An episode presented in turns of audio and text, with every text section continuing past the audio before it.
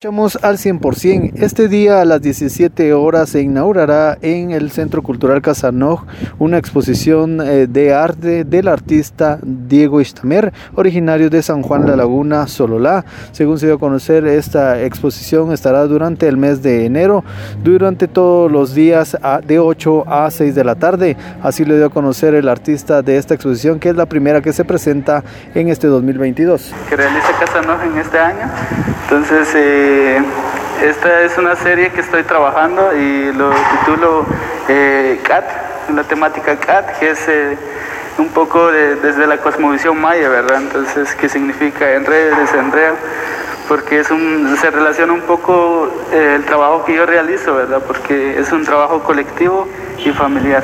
Hablar de, de lo que yo trabajo es algo muy complejo, ¿verdad? Porque a veces eh, hablo desde la política, social, cultural y ambiental, ¿verdad? Entonces, cada obra tiene su, significado, como su, proceso de trabajo también, ¿verdad?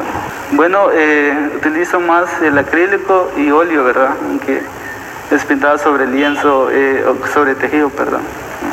Es un trabajo colectivo a base de un diseño que queremos realizar, ¿verdad? Entonces les platico a mi papá, a mi mamá, que son los que que tejen, ¿verdad? Entonces entre los tres eh, eh, tenemos e-, esa conexión, ¿verdad? Hasta llegar como a la idea que, que, queremos, ¿verdad?